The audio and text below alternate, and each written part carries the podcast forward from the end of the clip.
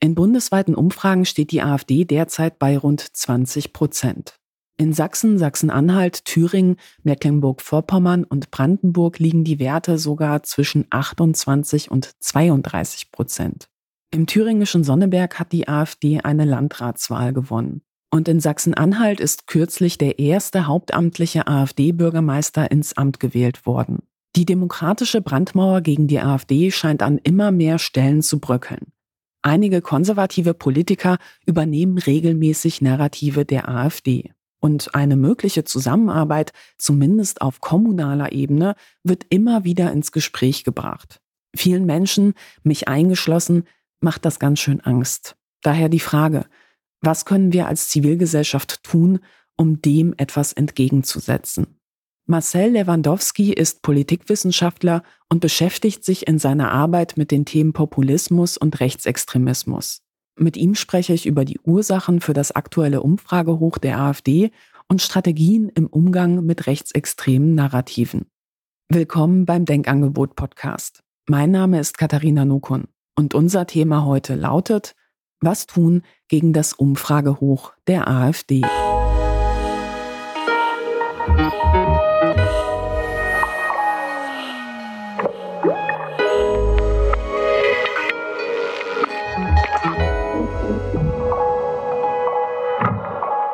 Ja, sag mal, Marcel, es gibt ja einige Vorurteile, wer die AfD so wählt. Da heißt es etwa, das seien eher ungebildete Menschen oder aber auch, ja, das sind eher Geringverdiener, sozusagen die in Anführungsstrichen Abgehängten in der Gesellschaft. Das Problem ist nur, die Statistik zeichnet da ein etwas anderes Bild. Also sag mal, wer wählt eigentlich die AfD und wie setzen sich diese aktuellen Umfragewerte zusammen?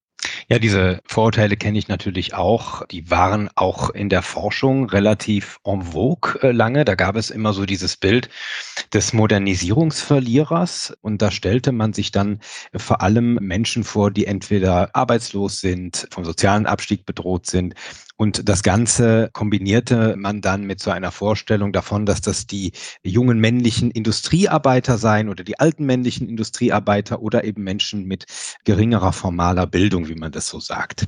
Was man aber sehen kann, ist, dass insgesamt nicht nur in Deutschland, sondern auch in anderen Ländern der soziale Status gar nicht so viel erklärt, wenn es um das Wahlverhalten im Kontext des Rechtspopulismus geht, sondern was wir sehen können ist, dass es bestimmte Einstellungen sind, die diese Parteien abrufen. Wir wissen, dass ähm, bestimmte beispielsweise autoritäre Einstellungen, aber auch populistische Einstellungen, aber auch rechte Einstellungen, die sind vielleicht in einigen sozialen Milieus stärker ausgeprägt als in anderen. Also sie finden wir sozusagen bei AkademikerInnen weniger häufig vor als bei Menschen mit geringerem formalen Bildungsgrad.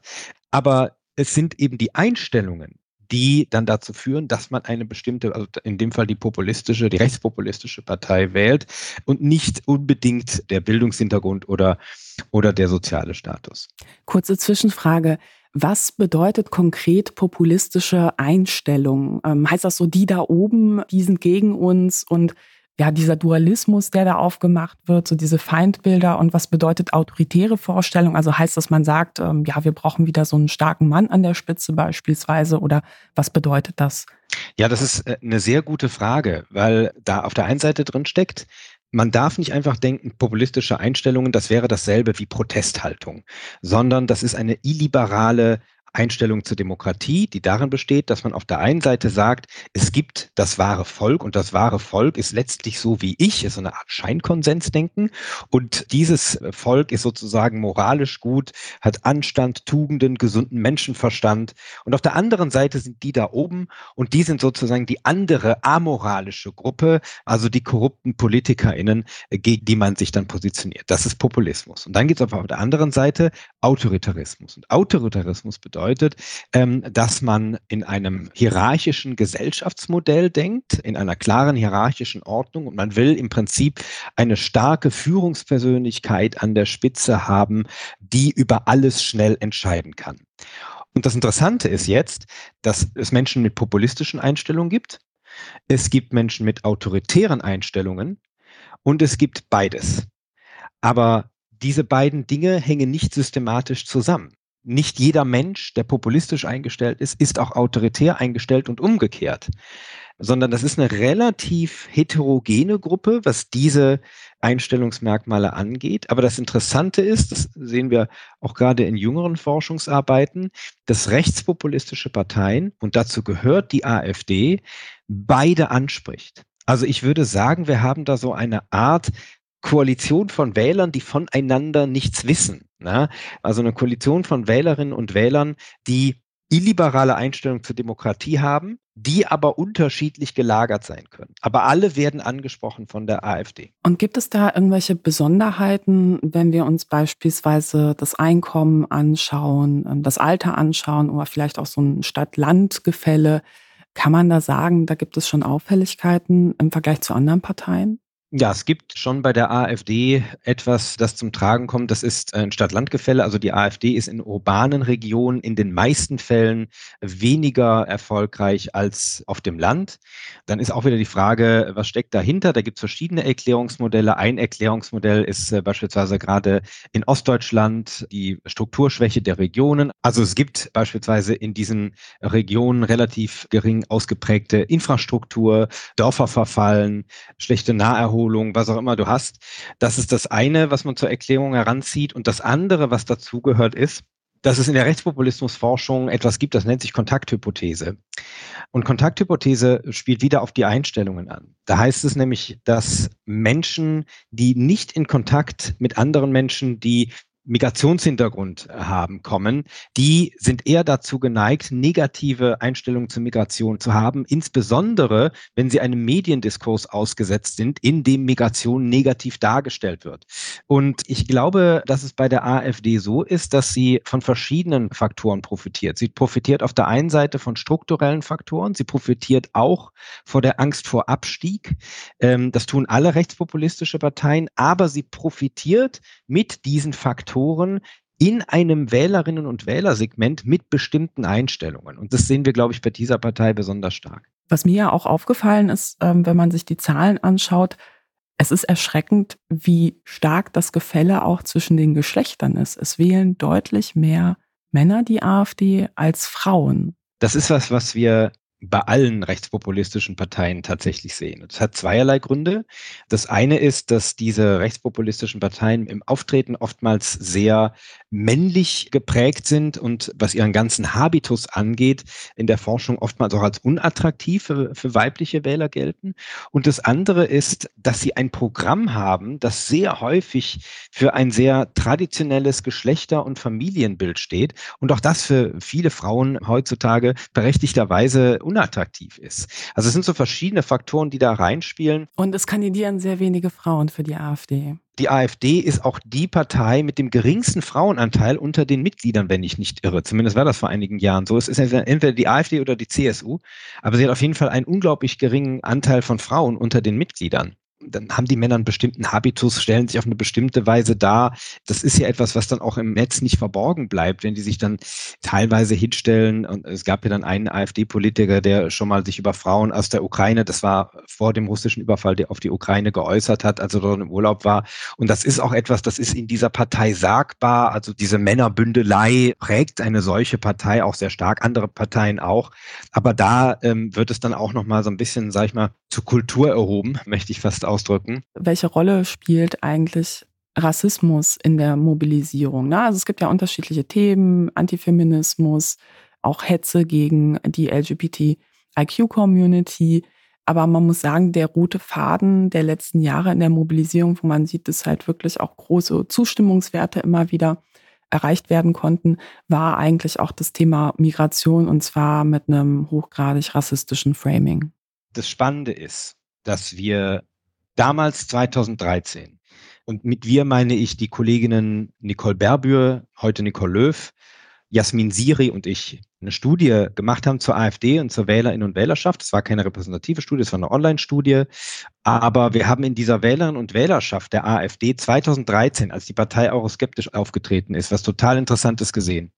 Wir haben gesehen, dass die Euroskepsis gar nicht so radikal ausgeprägt war, aber die feindlichen Einstellungen gegenüber dem Islam und gegenüber Homosexuellen war extrem stark ausgeprägt im Vergleich zu den anderen Parteien. Und das hat uns damals total überrascht, weil wir gesagt haben, ja, Moment, äh, das ist ja eigentlich gar nicht das, wie sich die AfD noch darstellt. Das war die Lucke AfD. Ja, wobei er ja auch dann in einem Vortrag diesen Satz gesagt hat mit Bodensatz der Gesellschaft ja. und so weiter und so fort ne, und meinte damit halt, ja, Migrantinnen und Migranten. Aber nach außen hat sich die AfD ja ganz bieder und euroskeptisch und so ein bisschen konservativ gegeben. Wir waren sehr überrascht, dass auch das Euro-Thema offensichtlich nicht so eine große Rolle spielte da. Und was wir nach all den Jahren jetzt sehen können, ist, dass wenn es um die Wählerinnen und Wählerschaft der AfD geht, du vollkommen recht hast mit dem, was du sagst. Rassismus ist einer der wichtigsten erklärenden Faktoren dafür, dass Menschen diese Partei wählen. Vor allem die Ablehnung von Migration. Das ist das eine. Das andere ist aber, was damit einhergeht, sind populistische Einstellung, der hatte ich ja eben schon erläutert. Populismus, das ist nicht nur sozusagen so ein Taschenspielertrick, so ein bisschen Demagogie, sondern das ist tatsächlich so eine ganz auch verinnerlichte Haltung, was Demokratie ist und wie sie sein soll. Und wenn diese beiden Dinge zusammenkommen, nämlich negative Einstellung zu Migration, Schrägstrich Rassismus und Populismus, dann haben wir eine extrem hohe Wahrscheinlichkeit, dass jemand die AfD wählt. Wir haben vor ein paar Jahren mal eine, eine Studie gemacht, die haben wir aber nicht veröffentlicht, aus Zeitgründen, da haben wir einfach mal in die Daten geguckt, das waren, glaube ich, Albus-Daten. Und da haben wir damals geguckt, naja, äh, wählt denn jemand mit rechten Einstellungen immer die AfD? Und da haben wir gesehen, naja, wenn jemand noch negative Einstellungen zur Demokratie hat und rechts ist, dann wählt er AfD.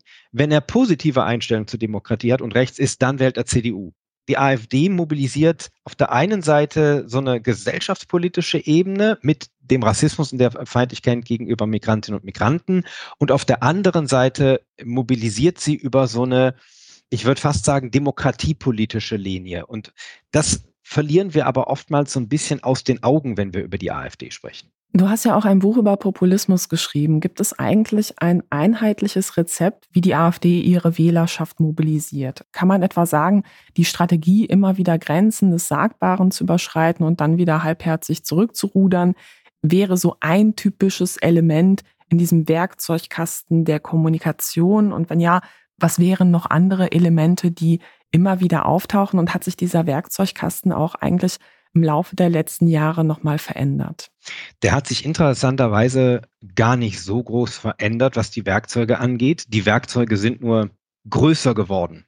Damit meine ich, die AfD hat immer ein Werkzeug gehabt, mit dem sie gearbeitet hat. Und das ist ein Krisennarrativ. Und alles andere leitet sich daraus ab. Die AfD ist sozusagen immer von der Position her gekommen, wir stecken in einer tiefen Krise. Die da oben können, wollen es nicht, sind unfähig, sind korrupt. Lucke sagte damals, der Unterschied zwischen Regierung und Opposition ist praktisch aufgehoben. Und wir sind die einzigen, die noch für das wahre Volk sprechen. Das hat die von Anfang an gemacht. Nur haben sich die Themen geändert. Diese Kommunikation hat sie bei der Eurokrise gefahren, bei der sogenannten Flüchtlingskrise, bei Corona und jetzt sehen wir das teilweise auch bei der Bewertung des russischen Überfalls auf die Ukraine.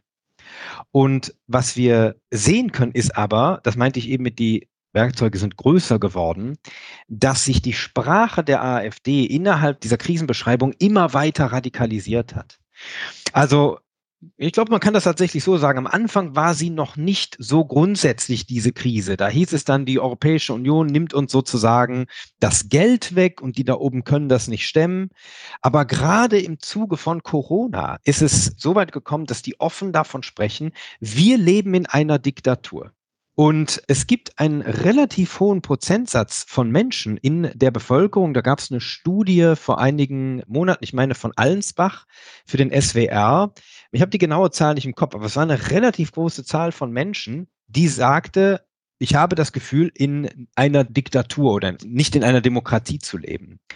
Und ich glaube, man darf nicht unterschätzen, dass die AfD an diese Einstellungen auf der einen Seite sehr anschlussfähig ist, auf der anderen Seite, dadurch, dass die AfD im medialen Diskurs da ist, aber auch dadurch, dass sie von den anderen Parteien teils ich würde fast sagen, kopiert wird ein Stück weit, kann die Partei diese Einstellungen für sich abrufen und nutzbar machen.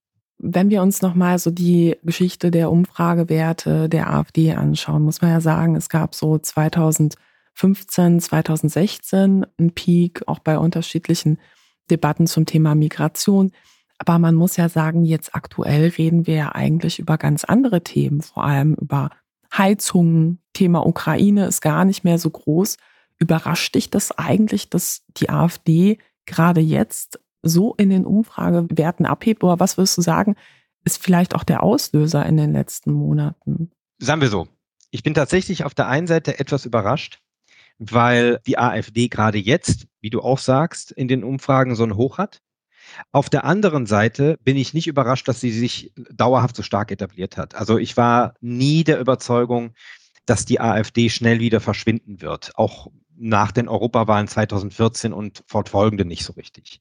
Also, dass sie sich etabliert so stark, ist gar nicht so äh, meine Überraschung, aber der Zeitpunkt ist es. Und das ist ja dann sozusagen die Frage auch, warum und wer ist denn jetzt sozusagen das Wählerklientel, auf das sie zugreifen kann? Und ich benutze immer dieses Bild einer Zwiebel. Zwiebeln haben Schichten und diejenigen, die ganz tief drin in dieser Schicht sind, das sind die Überzeugten der AfD. Ja, also die kriegt man auch nicht mehr. Und ich glaube, dass dieser Kern relativ dick ist. Auch dazu haben wir Studien. Und dann gibt es sozusagen äußeren Ring. Und ich glaube, das ist so ein Ring, der tatsächlich auf der einen Seite durch so zeitweise Protestgefühle sich in diese Partei bewegt, der aber, Pia Lamberti hat das in einem anderen Interview gesagt, dem kann ich nur zustimmen, der aber zugleich eine Offenheit für die Positionen der AfD hat. Also Menschen mit rechtsoffenen Positionen und Einstellungen, die gibt's ja nicht nur bei den AfD-Wählerinnen und Wählern, die gibt's ja auch bei der Union, die gibt's bei der FDP, die gibt's sehr wenig bei den Grünen und die gibt's auch bei der SPD und teils bei der Linken. Und ich glaube, meine Deutung ist die, dass wir jetzt gerade für die AfD ein Window of Opportunity haben, wo unter der auch medial schlechten Performance der Ampel und auch der Union, die kein glückliches Bild derzeit abgibt, Menschen mit rechtsoffenen Einstellungen geneigt sind, auf diesen Zug der AfD aufzuspringen. Und dadurch kommen diese hohen Umfragewerte zustande. Was meinst du mit schlechter Performance der Ampel? Also beispielsweise, dass man halt früher hätte kommunizieren sollen, wenn man sagt, wir machen jetzt ein Gesetz zum Thema Heizung, dass man klarer kommuniziert, wer ist eigentlich gemeint und wer kann seine Heizung auch erstmal weiter betreiben, wenn sie halt keine Macke hat und komplett ausgetauscht werden müsste. Oder halt, was für Unterstützungszahlungen gibt's vielleicht auch für bestimmte Menschen? Ist das damit gemeint oder vielleicht auch bestimmte Arten von Streit innerhalb der Koalition? Ja, ich würde sagen, es ist beides. Ich würde aber tatsächlich mit Performance eher auf den Streit eingehen, der ja von Inhalten nicht zu trennen ist. Die Koalition hat sich ja zu Anfang als Fortschrittskoalition empfohlen. Da gab es ja dieses berühmte Instagram-Bildchen von drei Politikerinnen und Politikern, Annalena Baerbock, ähm, und drei andere oder zwei andere. Also es gab auf jeden Fall dieses Instagram. Die Männer sind mit gemeint. Die Männer Stelle. sind mit gemeint, ja. Annalena Baerbock und einige Männer aus den anderen Parteien. So, und dieses Bild, was die Koalition am Anfang von sich gegeben hat, war ein Bild des Aufbruchs und der Fortschrittskoalition. Man empfahl sich sozusagen als eine ungewöhnliche Koalition, die aber sagte, wir nehmen jetzt einfach mal unsere Unterschiede, gießen die in Koalitionsvertrag und machen sozusagen eine Politik, die auf der einen Seite unter so einem gemeinsamen Schirm, den man irgendwie Fortschritt genannt hat, steht und auf der anderen Seite, wo sich dann auch die einzelnen Parteien jeweils wiederfinden. Und ich glaube, dass ähm, dieses gemeinsame Narrativ Fortschritt doch durch den Parteienstreit, der, wie ich glaube, taktischen Überlegungen der einzelnen Parteien geschuldet ist, dass dieser Schirm sehr stark darunter gelitten und Löcher erhalten hat. Und das wird natürlich auch medial rezipiert. Und dann hat man äh, dann noch einen Bundeskanzler, der versucht so ein bisschen moderierend aufzutreten. Das große mediale Schaulaufen ist jetzt nicht seins. Und so eine Koalition, die hat immer so ihre eigene Wirklichkeit und dann hat sie eine mediale Abbildung. Das beides ist natürlich nicht unabhängig voneinander. Und das mediale Abbild dieser Koalition ist halt eins, das unter diesem Begriff Streit geframed wird. Es geht immer um Streit in der Koalition und wann immer sozusagen es Diskussionen gibt, dann heißt es medial, da ist also Streit in der Koalition. Und dann ist es natürlich noch eine Koalition, in der eine Gruppe drin ist, die nicht nur von der AfD, sondern auch von der Union sozusagen als Hauptgegner, die einen würden sagen Feind, die anderen würden sagen Hauptgegner geframed wird und das sind die Grünen. Und ich glaube, dass so verschiedene Faktoren dann dazu führen, dass diese Koalition ein schlechtes mediales Abbild hat und dass sozusagen es einen Türöffner gibt, wenn man so will, für diejenigen, die rechtsoffene Position haben, zur AfD zu gehen oder zumindest in Umfragen zu sagen, sie würden AfD wählen. Nach dem Motto, die da oben bekommen es halt mal wieder nicht hin. Das ist eh so eine Koalition mit so vielen, ist so zerstritten. Wir wünschen uns lieber eine Partei, die ganz klar autoritäre Vorstellungen hat und sagt, einer muss hier sagen, wo es lang geht und dann läuft der Laden wieder. Ja, zumindest für einen großen Teil der Wählerschaft würde ich das so mhm. sehen, ja. Und welche Rolle würdest du sagen, spielen eigentlich Medien in dem Ganzen? Ich hatte große Probleme mit der Berichterstattung über diese ganze Heizungsdiskussion, deshalb bringe ich sie auch wieder auf. Ich habe mit jemandem gesprochen, der meinte, so seine Eltern haben sich dazu entschlossen, halt eine total komplett veraltete Heizungstechnologie für viel Geld noch schnell einzubauen, obwohl das wirtschaftlich sich überhaupt nicht rentiert. Also sie zahlen unglaublich drauf, weil sie so Angst hatten durch die Bildberichterstattung. Würdest du sagen, dieses mediale Spiel hat das Ganze nochmal befeuert? Ich würde das schon so interpretieren. Also es gibt immer eine mediale Lust an, je nachdem, auf welches Medium wir gucken, an der Kritik, und dann auf einem Spektrum hin bis zur Vernichtung. Wie gesagt, natürlich abhängig vom Medium. Und das halte ich auch ein Stück weit für normal. Das hat natürlich auch mit Nachrichtenwerten zu tun oder mit Nachrichtenfaktoren zu tun.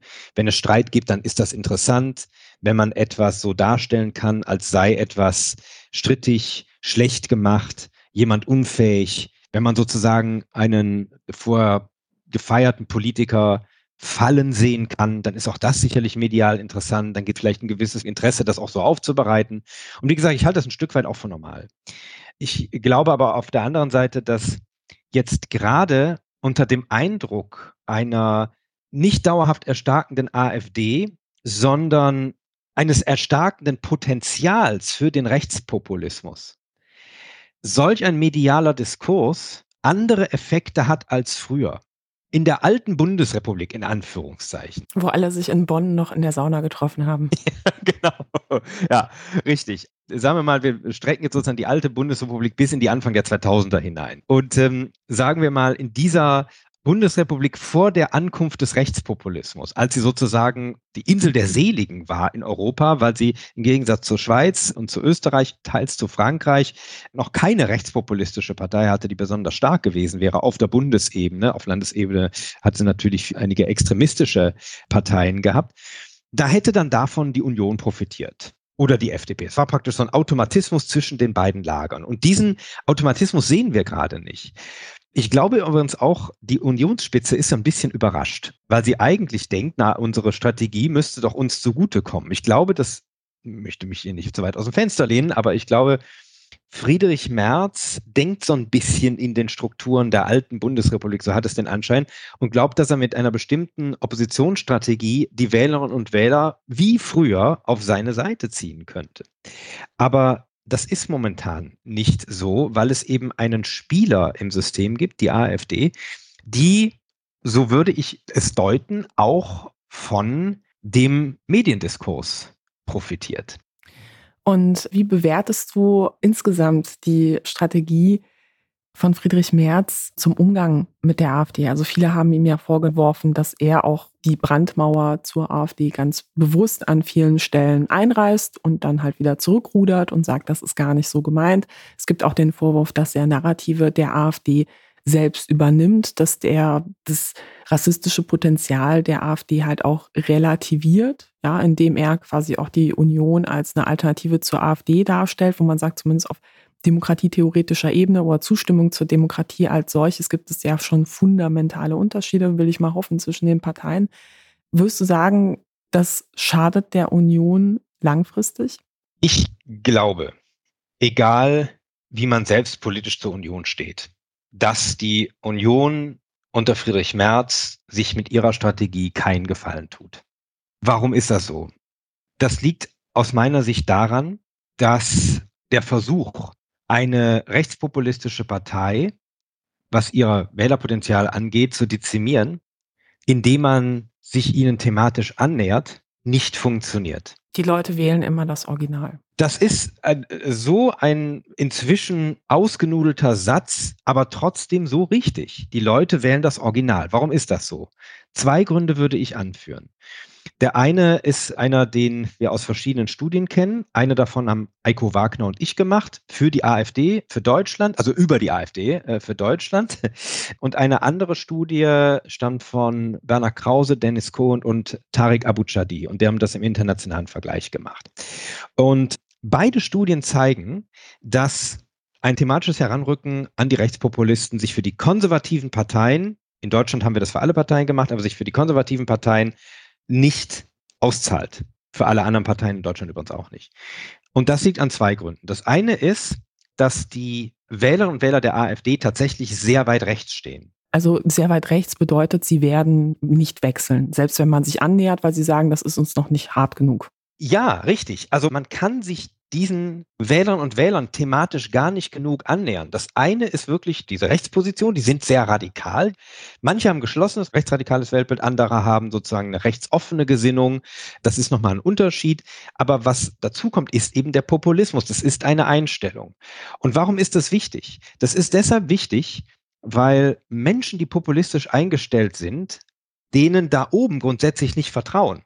Wenn also so ein Friedrich Merz hingeht ich sage das absichtlich so salopp, und denen anbietet, sozusagen, ich gehe ein Stück weit mit euch mit, dann führt es nicht dazu, dass die Leute plötzlich Vertrauen in, in Anführungszeichen, die da oben wiedergewinnen, sondern was wir jetzt sehen, und das ist der zweite Faktor, ist, es ist offensichtlich völlig rational, sich für die AfD zu entscheiden. Denn selbst wenn man eine gewisse Sympathie noch für die Union hätte, wenn sie sich rechter positioniert, sie positioniert sich ja nur deshalb rechter, weil die AfD so stark ist. Also ist es total sinnvoll, wenn man diese Positionen hat, die AfD zu wählen. Weil die dazu führt, dass die Union sich nach rechts bewegt. Das heißt, indirekt kann man eventuell sogar Regierungspolitik machen, weil man weiß, es gibt eine Reaktion. So ist es. Ganz genau. Ich glaube, man darf das nicht unterschätzen. Was Eiko Wagner gemacht hat, war, der hat ein Maß hereingebracht in unsere Forschung. Das hat er Availability genannt, also Verfügbarkeit. Und das ist ein Maß, das misst, wie stark sind Menschen noch gewillt, eine andere Partei zu wählen, als die, die sie gerade wählen. Na, also sagen wir mal, jetzt gerade wählt man SPD oder CDU oder Grüne oder FDP. Wie stark ist man bereit, vielleicht unter Umständen noch eine andere Partei zu wählen? Und das ist bei allen Parteien relativ stark ausgeprägt. Also man könnte auch sagen, die haben alle ein gewisses Wechselwählerpotenzial. Hm. Die AfD ist mit Abstand die Partei, wo dieses Potenzial am geringsten ausgeprägt ist. Das heißt nicht, dass es gar nicht da ist, aber der Anteil derjenigen, die für die anderen Parteien noch prinzipiell verfügbar wäre, ist viel geringer als bei allen anderen Parteien. Und das bedeutet, selbst wenn die Union die ja auch nicht nur konservative Wähler hat, sondern auch relativ liberale Wähler hat. Also diejenigen Wählerinnen und Wähler, die auch Merkel gewählt haben. Oder die jetzt gerade Daniel Günther gewählt haben in Schleswig-Holstein. Exakt. Der eben auch mit den Grünen in der Koalition ist und ja, sag ich mal, im Gesamtspektrum der Union doch eher so im Lager Merkel spielt. Ja, oder Henrik Wüst. Also alle diejenigen, die eher dort stehen, die gehören ja auch zur Union. Und wenn Friedrich Merz jetzt sozusagen, als sagen wir mal, er würde es schaffen, durch einen stärkeren Rechtskurs der Union, diesen kleinen Teil der AfD-Wählerinnen und Wähler, die noch bereit sind, die Union zu wählen, wieder abzugreifen, läuft er gleichzeitig Gefahr, die eher liberalen Wählerinnen und Wähler der Union zu verlieren, weil er sich ja stärker nach rechts positioniert hat. Und zwar viel stärker, weil sie eher ja, stärkere Wechselgefühle haben, sage ich mal. So ist es. Und ähm, deshalb glaube ich, noch einmal, egal wie man jetzt zur Union steht, diese Strategie scheint mir keine gute zu sein. In einem Interview mit dem Tagesspiegel hast du kürzlich gesagt, es drohe ein Mainstreaming von Narrativen der AfD. Was ist damit gemeint und was für Narrative sind das so? Also Mainstreaming heißt, dass wie wir über bestimmte Dinge sprechen und über welche Dinge wir sprechen, sickert in den medialen Diskurs ein. Also ist sozusagen nicht nur das, was man und wie man in einer bestimmten Nische sagt. Beispielsweise auf dem YouTube-Kanal von Julian Reichelt. Genau, sowas. Das ist sozusagen eher ein Nischenprodukt oder auf irgendwelchen verschwörungstheoretischen Kanälen und so weiter. Ja, sondern das wird dann plötzlich auch von sogenannten Mainstream-Medien oder auch Mainstream-Parteien bearbeitet und findet dadurch seinen Weg in, jetzt kommt so ein Begriff, der irgendwie nie richtig gefüllt werden kann, in die gesellschaftliche Mitte. Ja, also in diesen breiteren Diskurs in dem Fall. Und ich glaube, ein gutes Beispiel dafür, wie das aussieht, liegt 13 Jahre zurück. Ähm, das ist das Buch von Thilo Sarrazin, Deutschland schafft sich ab. Thilo Sarrazin hat sich damals damit verkauft, dass er sagte, er ist eigentlich ein Tabubrecher. Und dann hat er so getan, wir reden nicht über Migration, ich mache das jetzt. So, hat er sich sozusagen empfohlen. Natürlich hat man auch vorher schon über Migration geredet, aber plötzlich war dieses Thema durch dieses Buch in den Medien, aber auch wie man über Migration sprach, hat sich durch Thilo Sarrazin ein Stück weit geändert. Thilo Sarrazin war es, der biologistische Begründungen für Bildung, für ökonomischen Erfolg, für soziale Schichtung mit Blick auf Migration wieder in den Diskurs eingeführt hat nach 1945. So darüber zu sprechen, war bis auf einige Ausfälle von Politikern und auch bis auf das, was in bestimmten Nischen oder am Stammtisch gesagt wurde, das war im Mainstream tabu. Also mit biologistisch ist an der Stelle beispielsweise gemeint, dass er in seinem Buch dann solche Tabellen hatte, so ähm, Kinder mit Migrationshintergrund, Bildung würden sie halt schlechter abschneiden. Und es wird gar nicht erwähnt, also dass das ja eigentlich auch ein Argument sein kann für bessere Integrationsleistungen und gegen Diskriminierung, weil natürlich, wenn man in ein Land kommt, wo man nicht dieselben Startmöglichkeiten hat wie andere Kinder, dann hat man auch einen steinigeren Weg und einen härteren Weg. Und diese Erklärung wurde aber überhaupt nicht berücksichtigt. Genau, und Sarrazin hat praktisch eine Verbindung geschlagen zwischen es ist die Kultur dieser Migrantinnen und Migranten und die wiederum kann zurückgeführt werden auf genetische Faktoren. Das war sozusagen das, was er gemacht hat. Das war, das war im Grunde genommen ein Tabubruch. So. Und das ist aber etwas, das war plötzlich in den Feuilletons. Und das ist ein Beispiel für Mainstreamisierung. Und Frank Decker, Professor an der Uni Bonn, mit dem ich auch oft gearbeitet habe, der auch mein Doktorvater ist, der sagte, und das finde ich sehr einleuchtend, eigentlich ist Thilo Sarrazin der Spiritus Rector der AfD, weil er im Grunde genommen dazu beigetragen hat, dass es so eine Bodenbereitung für diesen Diskurs gab. Und jetzt habe ich lange über Thilo Sarrazin gesprochen, aber Mainstreamisierung heißt eben auch, wenn Politiker des Mainstreams von Menschen mit Migrationshintergrund als Ungeziefer sprechen, wie jetzt kürzlich. Oder wenn ein Politiker des Mainstreams wie Friedrich Merz davor warnt, dass die Meinungsfreiheit bedroht sei durch die woke Linke, dann hat das Gewicht. Parteien sind nicht mehr so eng an ihre Wählerinnen und Wählermilieus gebunden wie früher. Aber diese Bindung ist immer noch da. Und plötzlich sind diese Talking Points in diesen Medien und auch in den Wählermilieus präsent. Und wenn ein Politiker diese Worte wählt und diese Themen wählt und auch diese Krisenszenarien bedient, dann findet natürlich auch eine gewisse Ermutigung statt, dann wird es legitimiert, dann wird gesagt, aha, da ist also etwas dran, jetzt darf man sozusagen eher so sprechen. Wir sehen eben, dass wenn die etablierte Politik bestimmte Worte wählt, bestimmte Krisenszenarien zeichnet und auch in einer bestimmten Art und Weise über soziale Gruppen spricht und so weiter, dann kommt dem sowohl medial als auch innerhalb der Gesellschaft eine gewisse Legitimation zu. Und deshalb ist das so wichtig, dass man eine Brandmauer hat. Brandmauer, auch ein Begriff, der inzwischen ein bisschen ausgelutscht ist, ne? aber Brandmauer heißt ja nicht nur, dass man sagt, man koaliert nicht mit der AfD, sondern das heißt auch eigentlich, dass man sich gewisse Tabus gibt. Da werden jetzt manche sagen, oh, da wird aber die eigene Meinungsfreiheit beschritten. Zensur 1.11. Zensur 1.11, richtig. Ähm, aber da gab es auf 54 Books einen ganz fantastischen Beitrag dieser Tage, der sich genau damit beschäftigt, der nämlich sagt, wir können die Meinungsfreiheit, also das, was alles gesagt werden darf und was auch rechtlich garantiert gesagt werden zu dürfen, nicht denken außerhalb der Tatsache, dass auf der anderen Seite das Zurückhalten, das sich zurücknehmen im Aussprechen der eigenen Meinung ein wichtiges Merkmal unseres sozialen Zusammenlebens ist. Also Selbstbeherrschung gehört zur Meinungsfreiheit. Das fand ich einen sehr, sehr spannenden Gedanken. Also, dass ich beispielsweise, wenn ich mich politisch streite mit jemandem total anderer Meinung bin, ne, dass ich den nicht so verteufel auf Social Media, dass ich quasi meine komplette Anhängerschaft auf diese Person hetze und die dann mit Morddrohungen überhäuft wird, weil das halt einfach etwas ist, was man nicht macht. Zum Beispiel, ja, richtig. Wir haben eben über die Bonner Republik gesprochen. Ne? Dieses berühmte, man geht am Ende noch, damals war es vielleicht die Sauna oder äh, auch noch ein Bier trinken oder was auch immer man am Ende machen will. Man hat am Ende so eine gewisse Selbstbeherrschung dem anderen gegenüber, die dazu führt, dass man einander noch ins Gesicht schauen und respektieren kann. Auch das klingt völlig äh, banal, aber ich halte das für sehr, sehr wichtig. Und das setzt sich natürlich fort auch darin, dass man eben sich fragen muss, muss man, wie jetzt beispielsweise Boris Palmer, auf der Bühne das N-Wort dauernd wiederholen, um zu zeigen, dass man es darf. Dass man es darf, steht, glaube ich, nicht ähm, zur Debatte. Also rechtlich. Rechtlich, genau, rechtlich. Aber ob man es muss, gesellschaftlich, ob es sinnvoll ist, in einer Gesellschaft äh, so etwas zu tun, das ist eine andere Sache. Und damit komme ich wieder zurück zu den Parteien und der Brandmauer beziehungsweise dem Cordon sanitaire.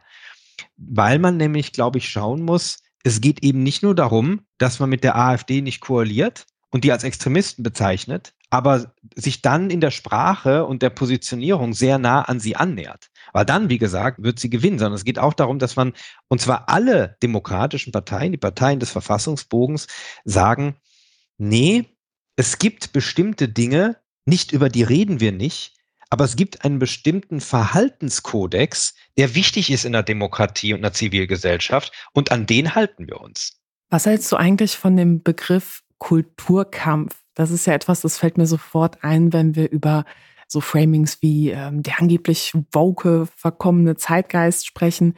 Was ich ja auch erschreckend finde, und das knüpft ja auch daran an, was du gesagt hast mit der Brandmauer, ist es in dem Moment, wo beispielsweise Politiker der Union oder aber auch der FDP leider Gottes diesen Begriff verwenden, auch auf Social Media, es deutlich schwieriger wird, auch Publikationen der neuen Rechten auf den ersten Blick als solche zu erkennen, ne? weil man sagt, die Sprache, die kenne ich ja eben auch von, von anderen so dieser Begriff des Kulturkampfs oder dieses Framing, ne? also manchmal wird es ja auch nicht offen ausgesprochen, das findet sich ja durchaus mittlerweile auch bei Politikern anderer Parteien. Und ich muss sagen, an dieser Stelle gender ich ganz bewusst nicht, weil es sind halt mehrheitlich auch Männer.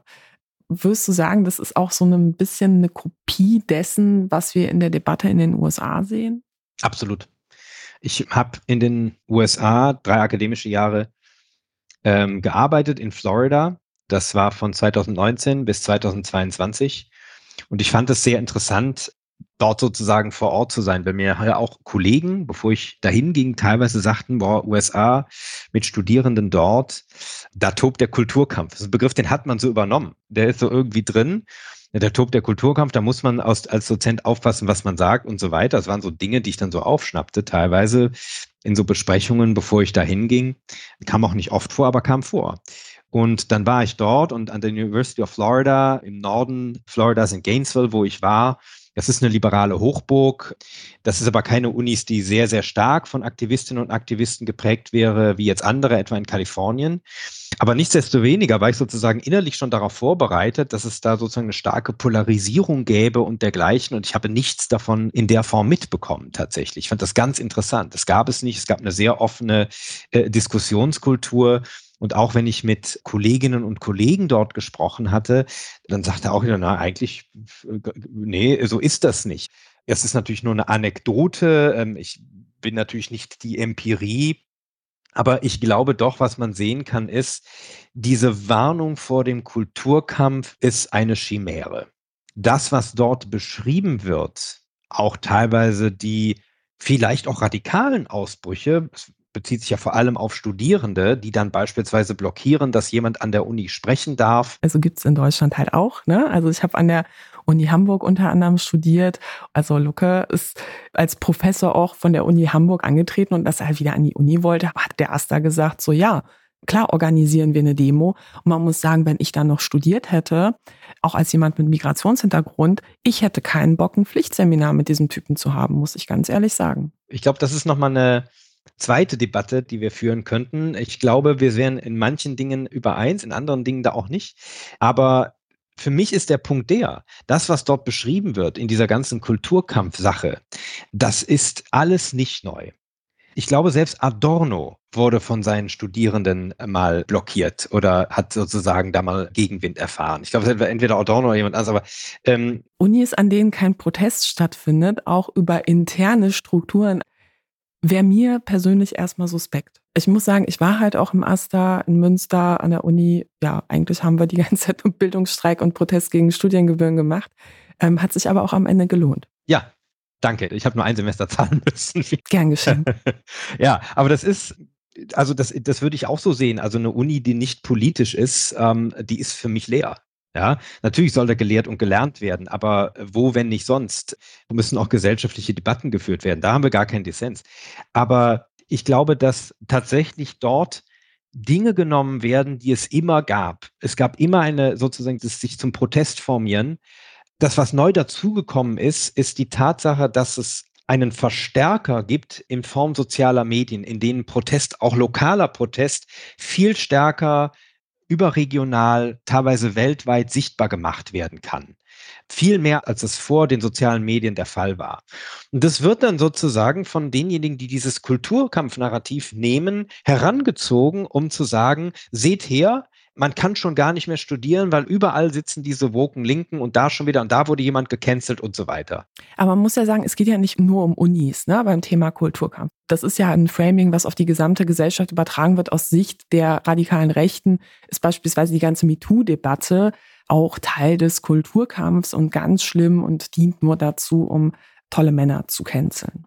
Und die gecancelten Männer sitzen dann aber komischerweise ständig in Talksendungen und verdienen immer noch genauso viel. Also das muss ich leider sagen, das, das irritiert mich wahnsinnig, dass diese kognitive Dissonanz überhaupt sozusagen zugelassen wird, dass sich da Leute mit sehr hohen Verdiensten durch Medienauftritte in Medien hinsetzen und sagen, ähm, ich darf nichts mehr sagen. Das ist ja nicht nur eine Person, die das sozusagen so einen Originalitätsfaktor hätte, sondern es zieht sich ja durch bis sozusagen in den Bereich dessen, was früher politisches Kabarett war. Dieter Nuhr spricht ja auch davon und bedient sozusagen dieses Krisennarrativ und ich denke mir dann, fällt es nicht auf, dass das sozusagen gerade in einem großen Medium stattfindet. Was ist denn dann dieses Canceln? Also das ist ja auch etwas, was ein völlig leerer Begriff ist. Was heißt das eigentlich, gecancelt zu werden? Also ich wurde mal für eine Lesung angefragt und dann habe ich gesagt, so ja, okay, das ist halt in der Region, wo halt durchaus auch viele Rechte sind, auch organisiert, Corona-Leugner sehr organisiert. Und dann habe ich gesagt, so ja, dann müssen wir mal vorher so über die Sicherheit sprechen, ne? also ohne konkret zu werden. Und da, das war den Veranstaltern schon zu viel, zu anstrengend. Da haben sie gesagt, so ja, sorry, Frau Nokun, wir sind eine kleine Organisation, vielleicht ist es besser, wenn Sie nicht kommen. Ja, ich meine, sowas passiert ja nun oft genug, dass es auch Drohungen gibt. Ich weiß gar nicht, wie viele Leute, die halt von der Rechten systematisch bedroht werden, wirklich sehr stark eingeschränkt sind in dem, was sie tun. Und dass gleichzeitig Leute auf großen Bühnen, die halt teilweise eben auch an den Ursachen für diesen Hass beteiligt sind, sich hinstellen können und sagen können, so ja, ich werde gecancelt, werden sie aber gar nicht. Das macht mich wütend. Das ist eine dieser Dinge, denen ich völlig fassungslos gegenüberstehe, weil es auch so offensichtlich ist. Ja, also das fängt ja wirklich an damit, dass Menschen im Fernsehen sagen, sie dürfen nichts mehr sagen. Aber glaubst du, der Moderator müsste dann immer einschreiten und sagen, so ja, aber sie sitzen doch hier? Und das einfach so lange wiederholen im harten Markus-Lanz-Modus, bis es halt auch jedem eingeleuchtet hat. Oder diese Person dann nicht einladen, weil man sagt, naja, also sie nutzt das als Plattform, um einfach Unwahrheiten zu verbreiten. Und das ist an ja. der Stelle dann vielleicht auch kein seriöser Gesprächspartner. Also wenn man einlädt, hart konfrontieren. Ich bin kein, kein Medienexperte, aber das ist etwas, was ich schon sagen würde, gerade an so einem Punkt zu sagen, wo findet denn jetzt sozusagen das Canceln statt? Wo können Sie nicht sprechen? Das andere ist ja tatsächlich, lädt man tatsächlich jeden ein, der einen Wert als Nachricht hat? Hätte man damals, ich war es 2015 und 2016, bin ich mir sicher, hätte man damals Björn Höcke einladen müssen zu, ich glaube, Günther Jauch und ihn seine kleine Deutschlandfahne auf der Lehne ausbreiten lassen müssen. Was ist der Mehrwert dessen? Muss man Ulrike Gero einladen? Ulrike Gero spricht zu Dingen, zu denen sie nicht forscht. Kurz zur Einordnung. Das ist eine Professorin, die auch im Querdenkerumfeld eine Rolle gespielt hat. Der Punkt ist, es gibt Abnehmer dafür. Ja, und wenn man sozusagen rein ökonomisch denkt, dann kann man sagen, wir geben denen eine Plattform, Menschen werden das anschauen. Ich glaube, ein Punkt, der für mich da auch nochmal wichtig ist, ist die Verbindung zur Meinungsfreiheit, weil gerade im Milieu des Rechtspopulismus Meinungsfreiheit mit zweierlei Anspruchsdenken verbunden ist. Das eine ist der Anspruch der Repräsentation auf Anfrage. Also die AfD muss immer eingeladen werden, sonst haben die Medien sie gecancelt. Und das andere ist der vermeintliche Anspruch auf kritikloses Hinnehmen. In den USA ist das sehr ähnlich, gerade bei den radikaleren Teilen des Trump-Spektrums oder des, des, republikanischen Spektrums, die keine demokratische Partei oder liberaldemokratische Partei in unserem Sinne mehr ist. Wir sehen da, dass es da dieses Denken gibt, derjenige, der mich kritisiert, der oder die ist auch automatisch der Feind. Und so muss ich mich auch verhalten. Derjenige, diejenige, die mich kritisiert, hat ein Interesse daran, mich klein zu halten. Und du hast eben gesagt, das sind oftmals Männer. Und ich glaube, das hat schon etwas damit zu tun, dass da Stimmen laut werden, die die eigene Hegemonie bedrohen. Die Hegemonie des weißen Mannes und wie er die Welt sieht. Und es klingt so plakativ. Ähm, und ich will mir gar nichts Plakatives zu eigen machen. Aber ich glaube schon, dass es da so eine Bedrohungshaltung gibt. Pippa Norris und Ronald Ingelhardt haben das in einem Buch, das auch nicht unumstritten ist in der Forschung, aber ich finde es trotzdem einen interessanten Ansatz beschrieben. Das nennen sie Cultural Backlash. Und die haben gesagt, ganz vereinfacht, dass die Tatsache, dass sich Gesellschaften in zweierlei Hinsicht verändert haben. Nämlich, dass auf der einen Seite durch den Wertewandel seit den 60er, 70er Jahren liberale Werte in den Mainstream gesickert sind. Beispiel, wie wir über Homosexuelle sprechen, sieht anders aus heutzutage, als es in den 70ern aussah oder in den 60ern aussah. Zum Glück. Zum Glück, natürlich, ja, gar keine Frage. Und traditionelle Werte verlieren an Bedeutung. Es gibt sie noch in bestimmten gesellschaftlichen Gruppen relativ stark, aber sie schmelzen sozusagen innerhalb der Gesellschaft ab zugunsten zu Fragen der Selbstverwirklichung, der Liberalität, der Geschlechtergleichheit, auch der Geschlechtervielfalt. So etwas drückt immer mehr in den Vordergrund, wird immer wichtiger und wird auch immer sichtbarer. Und das andere ist, dass wir eben gerade in westeuropäischen Gesellschaften eine starke Migrationsgeschichte gesehen haben. Also Gesellschaften verändern sich auch mit Blick auf die Frage, welche religiösen Gemeinschaften werden stärker, werden sichtbarer im Stadtbild und fordern dann auch irgendwann völlig zu Recht auch ihre Rechte ein. Also beispielsweise das Recht von islamischen Glaubensgemeinschaften, dass ihre Moschee keine Bude im Hinterhof ist, sondern ein repräsentatives Gebäude. Und diese Faktoren führen nach Norris und Ingelhardt dazu, dass sich bestimmte Gruppen, die eigentlich sozusagen sich als Hegemon begreifen oder als diejenigen begreifen, die die eigentliche deutsche, amerikanische, französische etc. Gesellschaft sind, dass die sich bedroht fühlen. Und wenn dann noch ökonomische Krisen dazukommen, dann schlägt das Bedrohungsgefühl in die Wahl der Rechtspopulisten um und ich würde sogar sagen, teilweise auch in politische Gewalt. Und ich glaube, ein Stück weit sehen wir das anteilsmäßig auch in dieser Kulturkampfdebatte. Da geht es nämlich tatsächlich darum, dass eigentlich man selbst beschrieben wird. Nämlich, man sieht sich im Rückzugsgefecht. Man sieht sich im Rückzugsgefecht gegenüber denjenigen, die jetzt ihren Platz, ihre Rechte, ihre Sichtbarkeit in der Gesellschaft einfordern und damit natürlich auch die Gesellschaft verändern.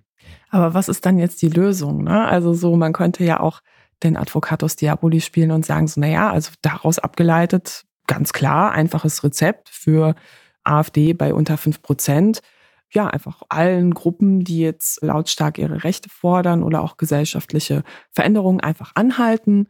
Und dann wird irgendwie alles gut, ne? außer halt für die betroffenen Gruppen. Irgendwie 50 Prozent Frauen in der Gesellschaft ist ja eh nicht so wichtig. Aber es ist ja irgendwie Quatsch. Ne? Also es gibt ja auch alte weiße Männer, die halt sagen, ich finde diese Veränderung eigentlich ganz gut. So.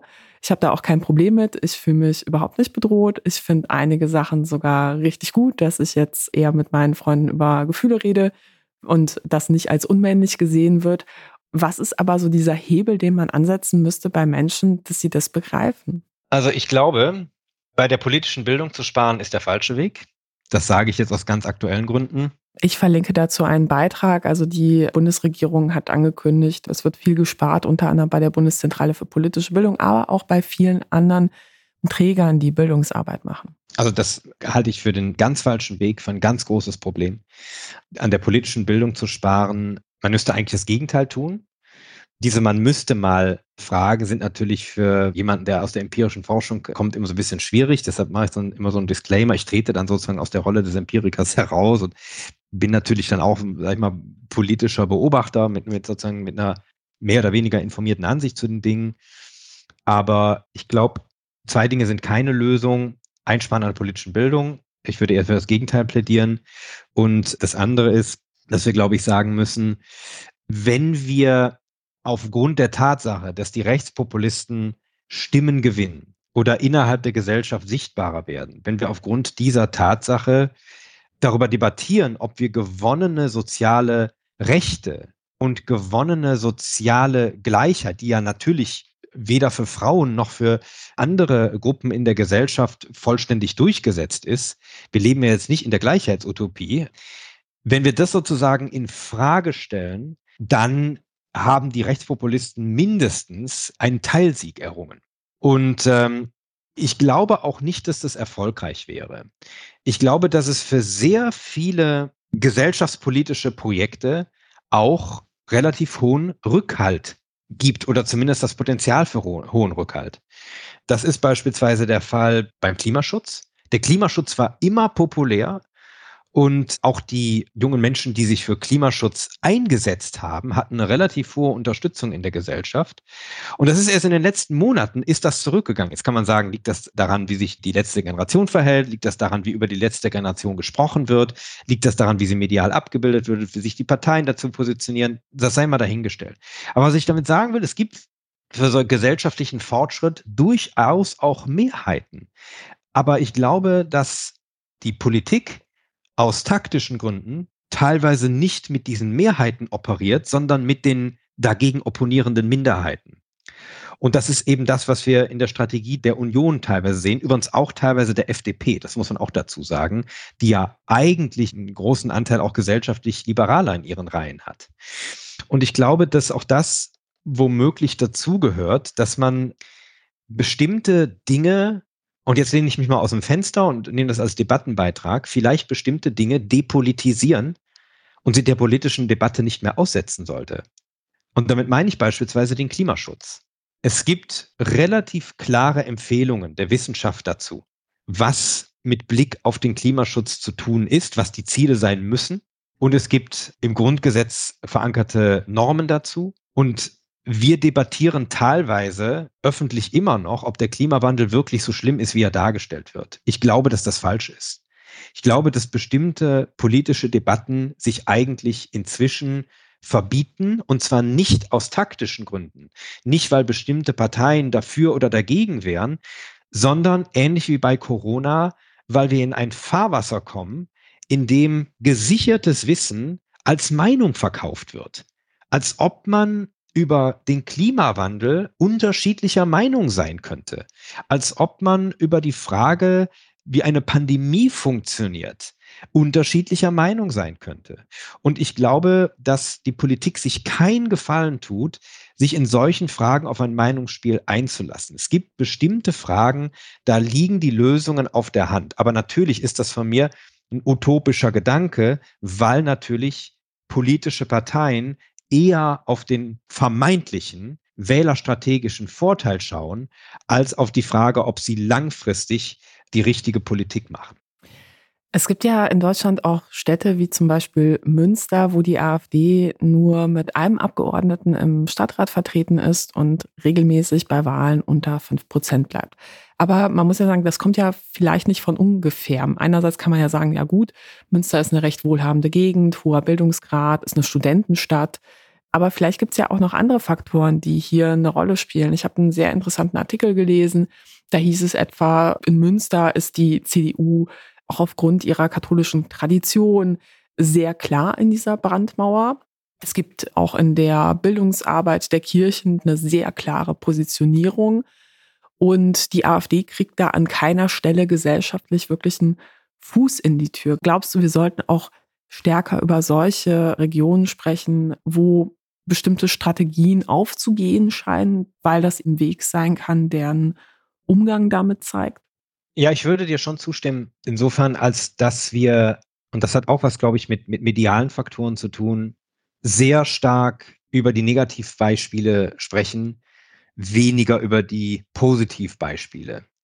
Und ähm, ich kenne die Stadt Münster jetzt selber äh, wenig. Also wenn man sich über die Diktatur der Fahrradfahrer aufregen will, dann konnte man das in Münster schon vor zehn Jahren. Äh, Münster hat nämlich so eine Art Fahrradautobahnring, muss man dazu sagen. Ach, tatsächlich? Ja, ja, ist super. Mit Unterführung unter einer Hauptverkehrsstraße. Ich war so schnell an der Uni. Du bist überall schneller mit dem Fahrrad als mit dem Auto. Grüne sind traditionell stark, ist aber halt auch eine sehr wohlhabende Stadt. Und liegt natürlich in Westfalen. Das ist für mich als Rheinländer, glaube ich, der größte Kulturschock, den ich so den ich so erleben kann. Ja.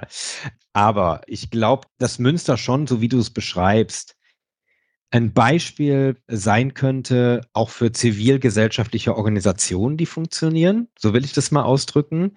Der Punkt ist aber, dass man die nicht künstlich schaffen kann unbedingt. Die sind einfach auch in manchen Teilen Deutschlands wahnsinnig gering ausgeprägt oder wahnsinnig schlecht ausgeprägt.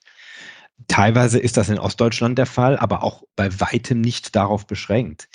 Und ähm, ich glaube, da ist äh, schon wieder so der Punkt, wenn wir, sage ich mal, so eine Stadt wie Münster nehmen oder auch eine Stadt wie äh, Freiburg nehmen vielleicht, dann würden wir schon sehen, die profitieren vielleicht von etwas, was man nicht auf die Schnelle aus dem Boden stampfen kann, sondern auch von lang gewachsenen gesellschaftlichen Strukturen. Die haben natürlich auch mit der Uni zu tun.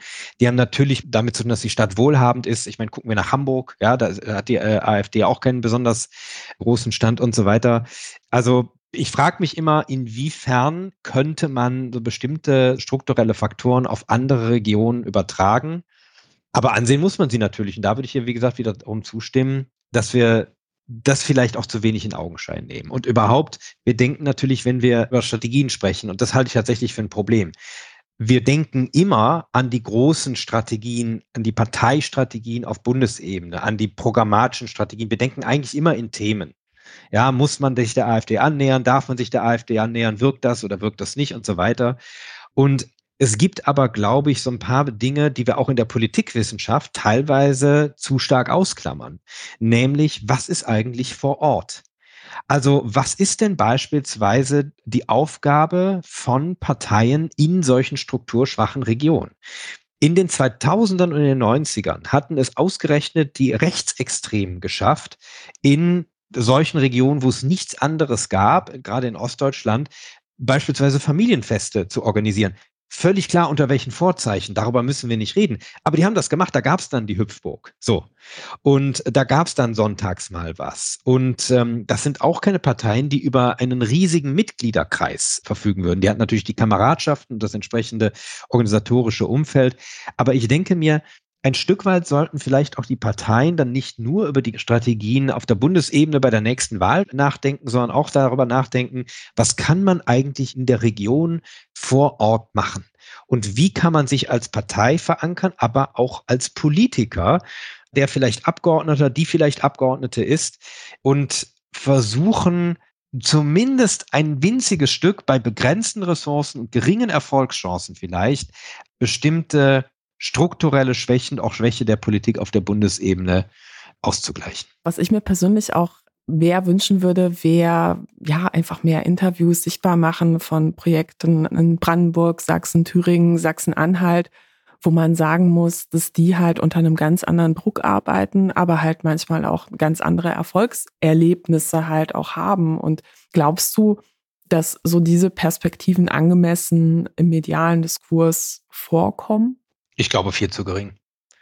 Also ich glaube, über Erfolge, auch über lokale Erfolge, berichtet man zu wenig. Vielleicht, wie gesagt, ist das auch der Tatsache geschuldet, dass der Skandal, der Streit und das Problem immer interessanter ist als die Lösung medial.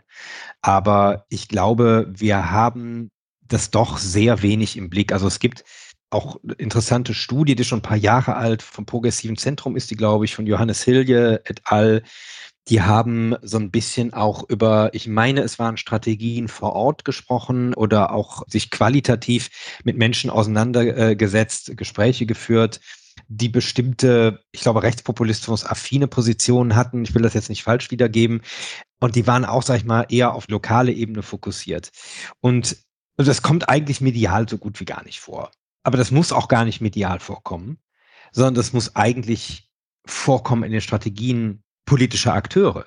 Und da ich Parteienforscher bin, konzentriere ich mich jetzt auf die Parteien.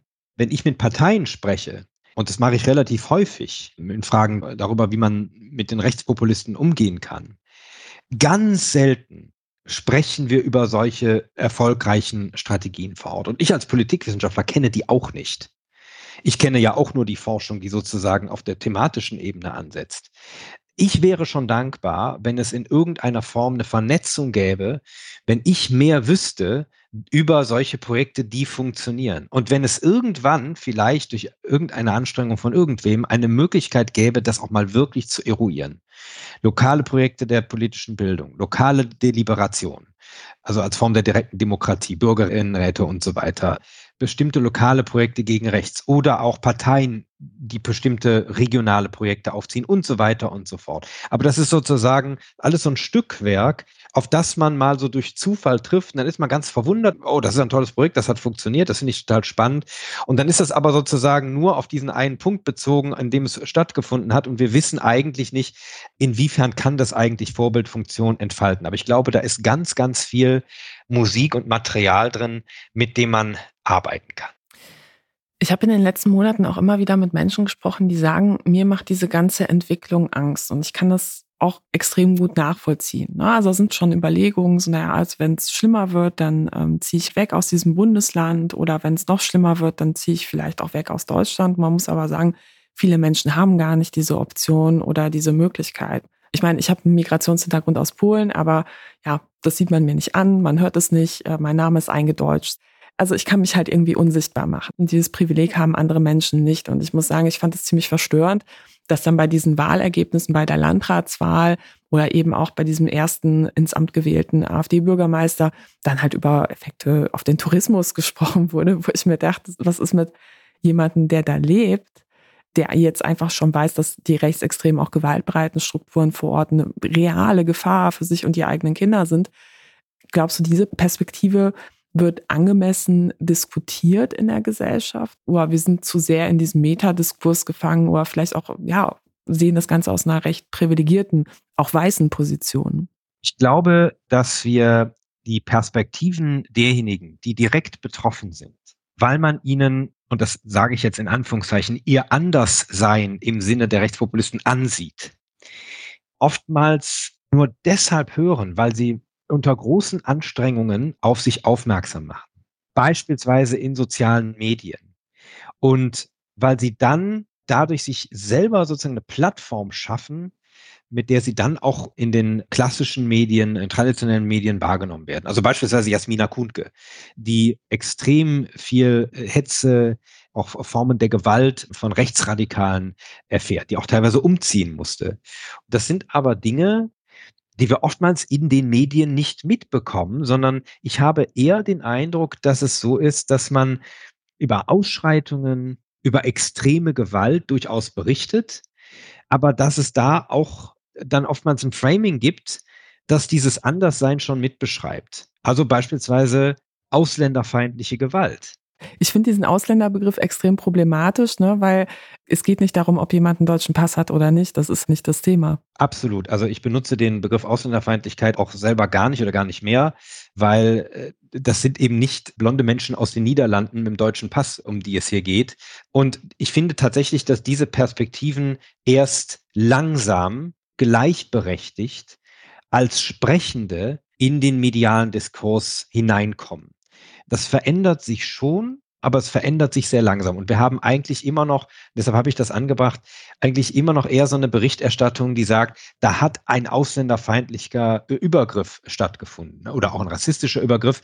Aber da ist sozusagen nicht die Perspektive derjenigen, die es betrifft oder die auch Angst haben, dass es sie betreffen könnte, und zwar berechtigterweise Angst haben, dass es sie betreffen könnte, als diejenigen, die gleichberechtigte Sprecherinnen und Sprecher sind, sondern mir erscheint das eher so, als dass sie sozusagen immer erst als andere, als Opfer in diese Debatte hineinkommen.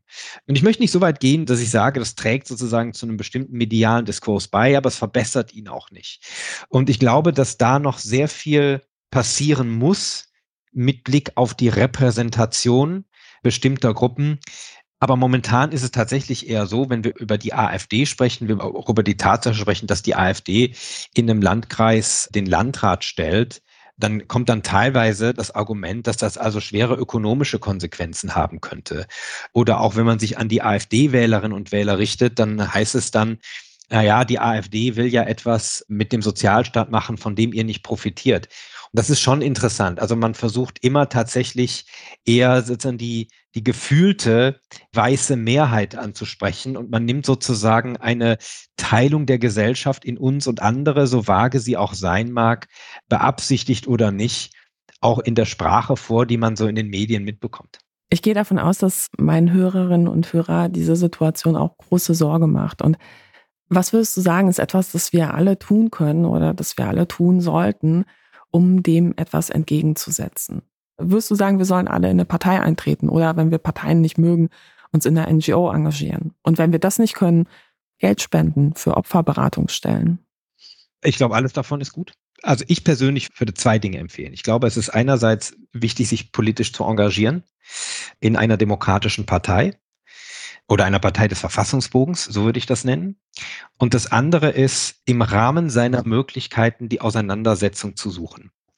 Ich glaube, es gibt auch ein Stück weit eine Vermeidungshaltung mit manchen Themen. Die hat sich so ein bisschen bei Corona gezeigt und bei der sogenannten Flüchtlingskrise auch schon.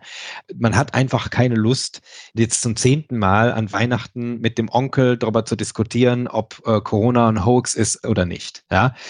Oder wie das jetzt mit den Geflüchteten ist.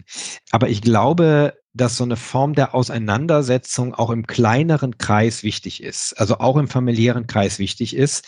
Und dabei scheint es mir so zu sein, das habe ich gelernt in der Diskussion, die ich vor einigen Monaten oder so vor einem Jahr beinahe auf Einladung einer demokratischen Partei äh, hatte mit einer Sozialpsychologin. Das war total spannend. Und die sagte, es ist schon wichtig, dass selbst wenn man stark auseinandergeht, thematisch äh, immer so eine gewisse respektvolle Haltung gegenüber dem Gegenüber hat, weil es dann eine größere Bereitschaft gibt, auf das andere Argument einzugehen. Ich sage nicht, dass das immer funktioniert und äh, das klingt auch so ein bisschen utopisch vielleicht bei manchen Ansichten, aber ich glaube schon, dass es bei einigen durchaus wirken kann. Und ich habe, glaube ich, die Erfahrung auch schon selber gemacht, wenn ich bei öffentlichen Veranstaltungen war, wo ich zum Rechtspopulismus gesprochen habe und da waren Leute, die sympathisierten mit der AfD.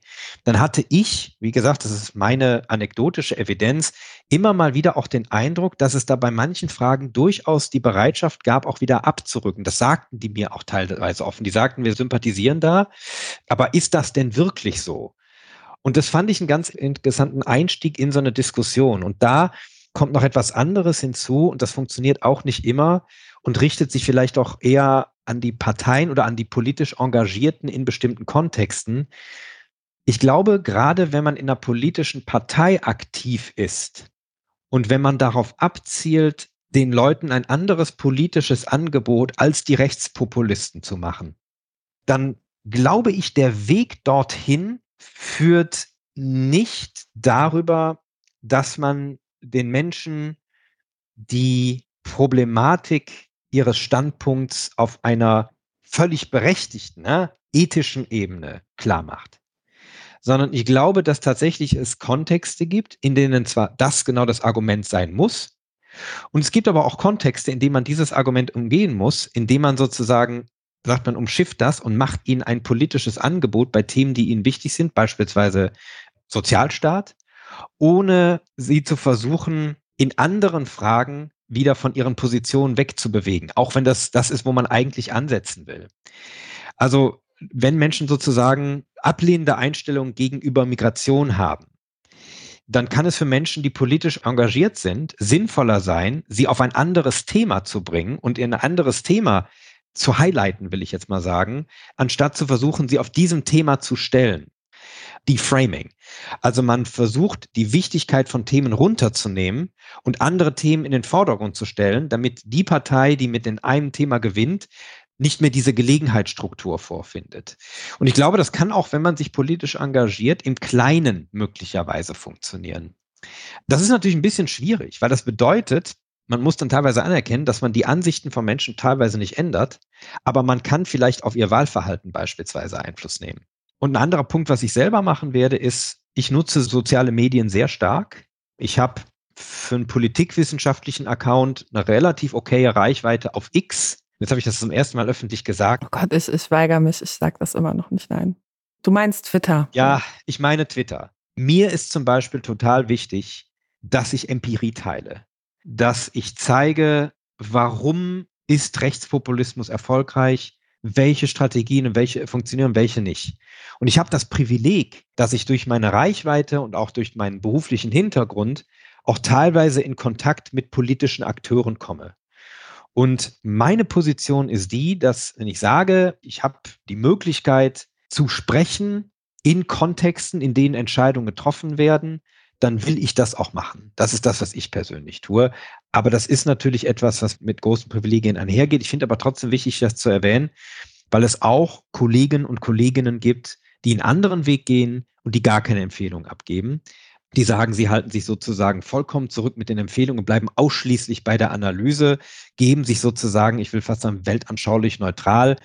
Und da würde ich dann auch immer wieder in die Diskussion gehen und fragen, ist es sozusagen eine Wissenschaftlichkeit angesichts eines erstarkten Rechtspopulismus, der, wie wir in vielen Ländern, teils in den USA, aber auch in Ungarn und Polen vor allem sehen, wirklich in der Lage ist, die liberale Demokratie extrem stark zurückzubauen.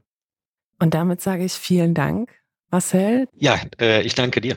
Wenn euch das Gespräch gefallen hat, abonniert gerne den Podcast, um die nächste Episode nicht zu verpassen. Und dieser Podcast finanziert sich übrigens ausschließlich über Spenden, da ich kein Fan von Werbung bin und das auch ehrlich gesagt ziemlich strange fände, bei einer Sendung über den Rechtsruck in Europa jetzt plötzlich Rabattcoupons für Shampoo oder ähnliches zu promoten. Wenn ihr das ähnlich seht, lasst mir gerne eine Spende da. Infos dazu findet ihr in den Shownotes oder auf denkangebot.org. Besonders danken möchte ich diesmal Nils, Diana, Thomas, Silvester, Susanne, Wolf Christian und Nina. Vielen Dank für euren Support. Und damit bleibt mir nur zu sagen, tschüss und bis zum nächsten Mal.